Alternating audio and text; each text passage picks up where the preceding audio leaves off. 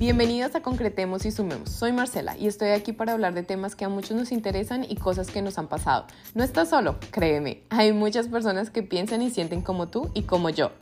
Desde mi experiencia y punto de vista, te voy a dar tips que me han servido como ruta a conseguir algo en específico según el tema que tratemos en cada episodio. Simplifica tu vida, concreta y usa lo valioso que hay en el mundo para sumar a tu vida y a la de los demás. Comencemos. Todos sabemos que ser amables y decentes es importante para una sociedad en armonía, ¿cierto? Pues parece que no todos lo saben. Hoy en día hemos perdido la decencia, los buenos modales, las buenas costumbres y la amabilidad. Es un poco frustrante saber que ya nadie saluda a nadie, las personas no dicen gracias, por favor, permiso, o un simplemente buenos días. Los que trabajan en servicio al cliente me entenderán. Si deseas que te traten bien, empieza por tratar bien a los demás. Yo sé que es difícil y más hoy en día porque pensamos que hay muchas personas que no merecen ni una sonrisa. Pero ¿sabes qué? Yo he aprendido que todos juzgamos muy rápido sin conocer lo que le está pasando a esa otra persona y sin saber la razón por la cual actúa de esa manera. Yo creo que los modales y buenas costumbres se enseñan en casa y si en casa mamá o papá no las tienen es muy difícil esperar que los hijos las tengan. Entonces, ¿por dónde creen que deberíamos empezar? Sí, por la familia.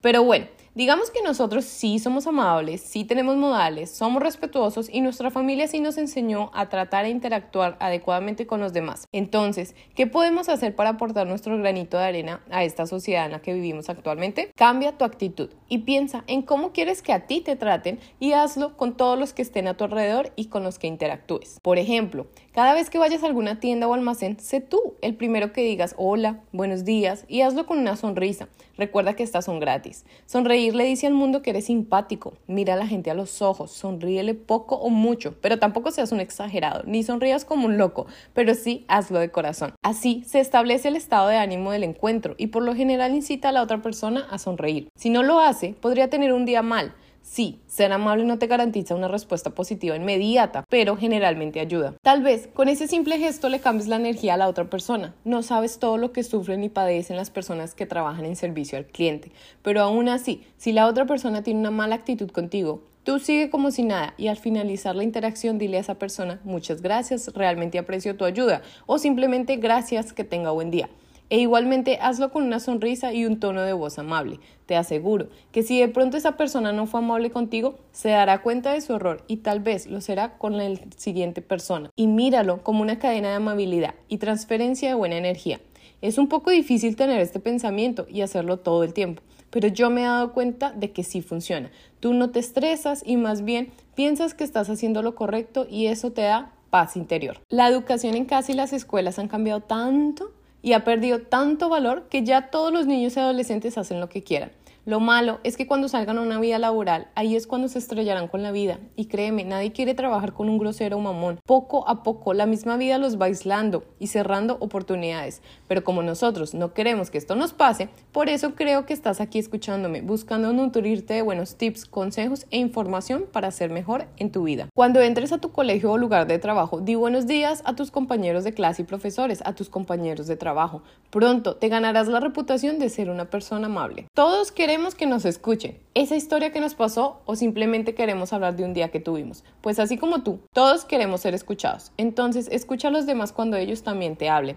No es nada amable ignorar las opiniones y los relatos de la gente. Dale tiempo para que hablen del mismo modo que a ti te gustaría que te dieran tiempo a ti. Algunos hablamos más que otros, a mí me pasa, pero he aprendido a hacer una pausa y preguntarle a los demás cómo están, escucharlos, porque necesitamos desahogarnos de tantos pensamientos que tenemos y si eres una persona que escuchar, muchos de tus amigos y familiares van a querer hablar contigo porque saben que los respetas y les brindas tu tiempo. Tampoco seas la caneca de basura de la gente, no escuches solo drama o problemas, no te vayas al otro extremo de cargarte de esa mala vibra de los demás. Ser amable no significa hacer todo lo que dice la gente. Si hablas con un desconocido y te hace sentir incómodo o inclusive si es un familiar o amigo, no tiene nada de malo pedir permiso e irte. Siempre di por favor, gracias, de nada. Sé paciente, atento y considerado. Todos merecemos respeto. Sé educado y educa a la gente para que ellos sepan cómo también te deben tratar a ti. Yo veo que muchas personas tratan bien a unos, pero a otros los tratan mal.